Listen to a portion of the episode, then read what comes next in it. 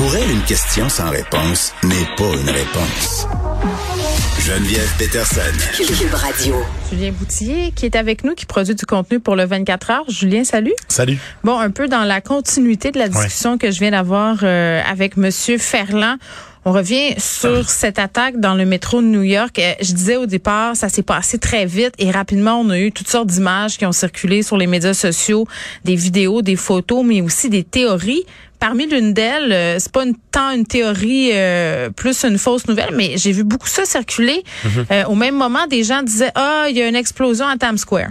Ouais, exact. Donc c'est pour ça que c'est important euh, de pardon de bien regarder les faits puis de voir vraiment euh, la provenance des vidéos parce que ce qu'on sait là, qui- ce qui s'est passé aujourd'hui, le seul incident qui est rapporté pour l'instant à New York, c'est les 16 personnes qui ont été blessées ce matin euh, quand il y a des tirs qui ont retenti à l'heure de pointe dans le métro. Par contre, rapidement, on a vu circuler euh, sur les réseaux sociaux évidemment les vidéos qui ont été prises dans le métro, mais également des vidéos euh, captées à Times Square où on voit un certain vent de panique, des gens qui partent en courir, on entend des, des explosions au loin. Et il y a beaucoup de personnes qui ont partagé cette vidéo-là en disant, bon, ça s'est passé ce matin en même temps que l'attaque dans le métro. Eh bien, c'est complètement faux. C'est une vidéo qui date de dimanche.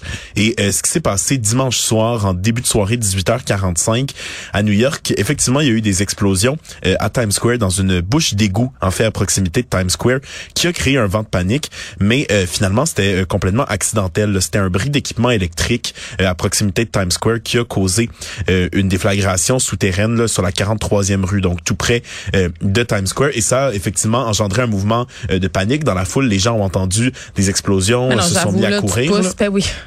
Mais en tant que tel, il y a eu rien de grave, aucun blessé. C'était juste un gros bruit et des gens qui courent, mais rapidement. Et moi, ça, ça, ça me fascine quand même à quel point. Et encore, là, je viens d'aller voir dans les toutes dernières Non, minutes, les gens très, très vite. là. continuent à partager cette Ouais. euh, vidéo-là sur Twitter. Euh, évidemment, bon, les, les médias, il y a beaucoup de médias qui, qui remettent du contexte autour de ça, mais il y a quand même beaucoup de gens qui continuent à croire qu'il y a ça qui se passe en ce moment à New York, alors que bon, ben la vidéo a été tout simplement sortie de son contexte. faut vraiment exercer notre vigilance. Puis, tu sais, je le répète souvent, Julien, puis même moi, je me fais prendre des fois, surtout quand c'est émotif. Tu sais, on parle d'un attentat dans le métro.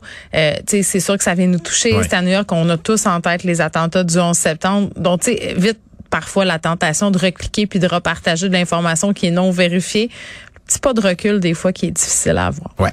Euh, on revient sur un topo du 24 heures. Euh, on parle euh, du racisme sexuel. C'est quoi ça? Ouais, ben dans le fond du racisme sexuel, euh, Geneviève, c'est euh, ben tout d'abord c'est l'organisme Réseau qui a lancé cette campagne là de Oui. sensibilisation euh, pour faire cesser le racisme sexuel chez les hommes de la communauté LGBT. je les reçois souvent à, à l'émission. Ouais. Ces gens-là, ce sont de, de chouettes types qui, qui s'a- qui s'attardent justement à des enjeux qu'on connaît. Moi, c'est un topo de ton collègue. C'est qui? Ouais, c'est Geneviève Abran qui Ah, a une écrit. Texte, euh, oui, dans le 24 heures. Il y a un topo également de euh, mon collègue, collègue Félix Penneau euh, sur l'Instagram du 24 heures. Euh, et bon, pour répondre à ta question, c'est quoi le racisme sexuel? Oui. Je vais reprendre les mots euh, justement de Steve Bastien, qui est intervenant social et communautaire chez Réseau. Euh, lui, il indique, dans le fond, c'est un ensemble de croyances et d'attitudes qui sont perpétrées à l'égard euh, d'hommes noirs et racisés dans le contexte sexuel. Bon, eux, c'est pour euh, les hommes LGBT, ça peut aussi être vis-à-vis des femmes, évidemment. Euh, mais c'est des phrases qui euh, viennent réduire ces personnes-là à de l'exotisme, euh, à la taille Ah. De leur sais, sexe, à leur origine. Ouais. Quand, quand j'animais euh, l'émission avec Vanessa Destinée, Mhm. on, on a eu une discussion à un moment donné sur la fétichisation raciale. Tu sais qu'elle elle se faisait dire euh, par des hommes, Hum, j'ai toujours voulu coucher avec une femme noire, tu Ouais. dois être une panthère, chevauche-moi.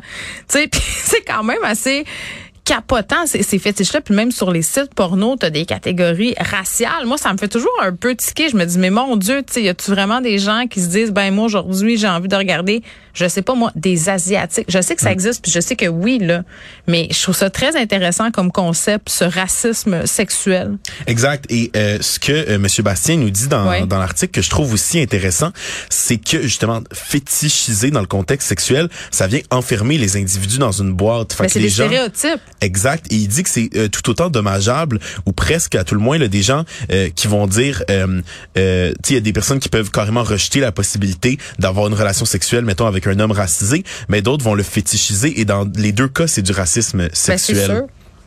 Donc voilà, et euh, il croit justement que euh, avoir des préférences physiques c'est tout à fait possible, mais c'est que la façon dont on exprime ces préférences qui peut être empreinte de racisme. Donc tout est dans la manière de s'exprimer, euh, dans la manière d'interagir. Oui, Les préférences puis les stéréotypes, là, on sort euh, des personnes racisées, mais tu sais le, le, bon vieil adage selon lequel les rousses sont cochons. Tu sais toutes ces mhm. affaires là, là tu sais on ça devrait pas avoir lieu d'être. Puis ce, ce, ne sont pas des préférences, ce sont des croyances, ce sont des stéréotypes, ce sont des préjugés, ce sont des billets, puis à la fin de la journée, il y a des gens qui se sentent instrumentalisés là-dedans. Je pense que c'est ça qu'il faut retenir. Ouais, puis il, nous dit que le racisme sexuel, c'est une forme de micro-agression, puis que ça a des, des, euh, des conséquences, euh, oui, sur le plan euh, psychologique, sur le plan affectif des personnes qui en sont victimes, mais même, ça peut avoir des conséquences plus graves parce que il y a des gens qui vont tellement, des, des personnes racisées qui vont tellement être mm. marquées justement par ben ces commentaires-là. Il y en a qui vont même plus sur les sites de rencontres à cause de ça. Mais il y en a justement que ça va les pousser à avoir des comportements à risque, donc de vivre une sexualité dans des endroits cachés, hein? euh, dans des endroits où, bon, on va pas nécessairement porter le condom. Il y avait même un cas,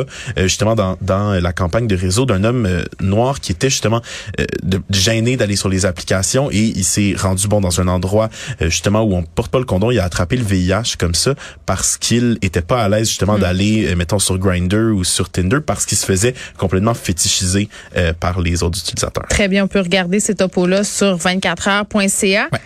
On revient sur le cas des influenceuses russes qui ont détruit leurs précieux biens de luxe, dans ce cas-ci des sacs à main, en guise de représailles envers euh, ces marques-là qui ont décidé de quitter la Russie. Julien, comment te dire?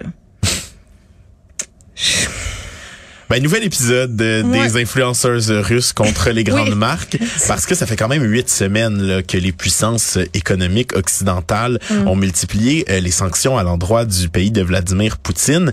Euh, mais euh, bon, Chanel, au tout début du conflit, a quitté. Mais il y a quelque chose de nouveau qui est arrivé cette semaine, encore une fois, dans cette histoire-là. ils ont mis en place, Chanel, un mécanisme qui demandait aux clients qui faisaient des achats à l'étranger ou dont ils connaissaient pas la résidence principale de confirmer en cliquant sur une case sur le site que les produits qu'ils achetaient allaient pas être utilisés en Russie. Et ça, les influenceuses russes n'ont pas aimé ça. Elles ne l'ont pas pris. Elles ne l'ont pas pris. Elles les ont détruits à coups de ciseaux, leur sac à 10 000. Des très gros ciseaux. Et c'est un mouvement qui prend de l'ampleur euh, cette semaine sur Instagram. Je trouve ça un peu... Euh, OK, tu sais, sur le dossier des influenceuses, beaucoup de gens ont ri d'elles, OK? Euh, les, les, pauvres petites influenceuses russes qui braillent parce que c'est la guerre puis qui perdent leurs privilèges. Puis ce bout-là, je tu sais, oui, là, c'est vrai qu'à un moment donné, dans l'optique first world problem, tu te dis, fille, calme-toi un peu, là, fais d'autres choses. Mais, mais en même temps, euh, celles qui ont toutes perdu leur revenu, tu sais, je peux comprendre que, que ces filles-là sont pas contentes, mais mais je sais pas Leur si parage de découper des sacs Chanel euh, en guise de représentation. Je suis pas très certaine, un, que ça va servir leur image, deux, que ça va servir à grand-chose. Non, mais si t'as perdu tout ton revenu, puis là, tu viens ben, déchirer un sac à 10 000 exact.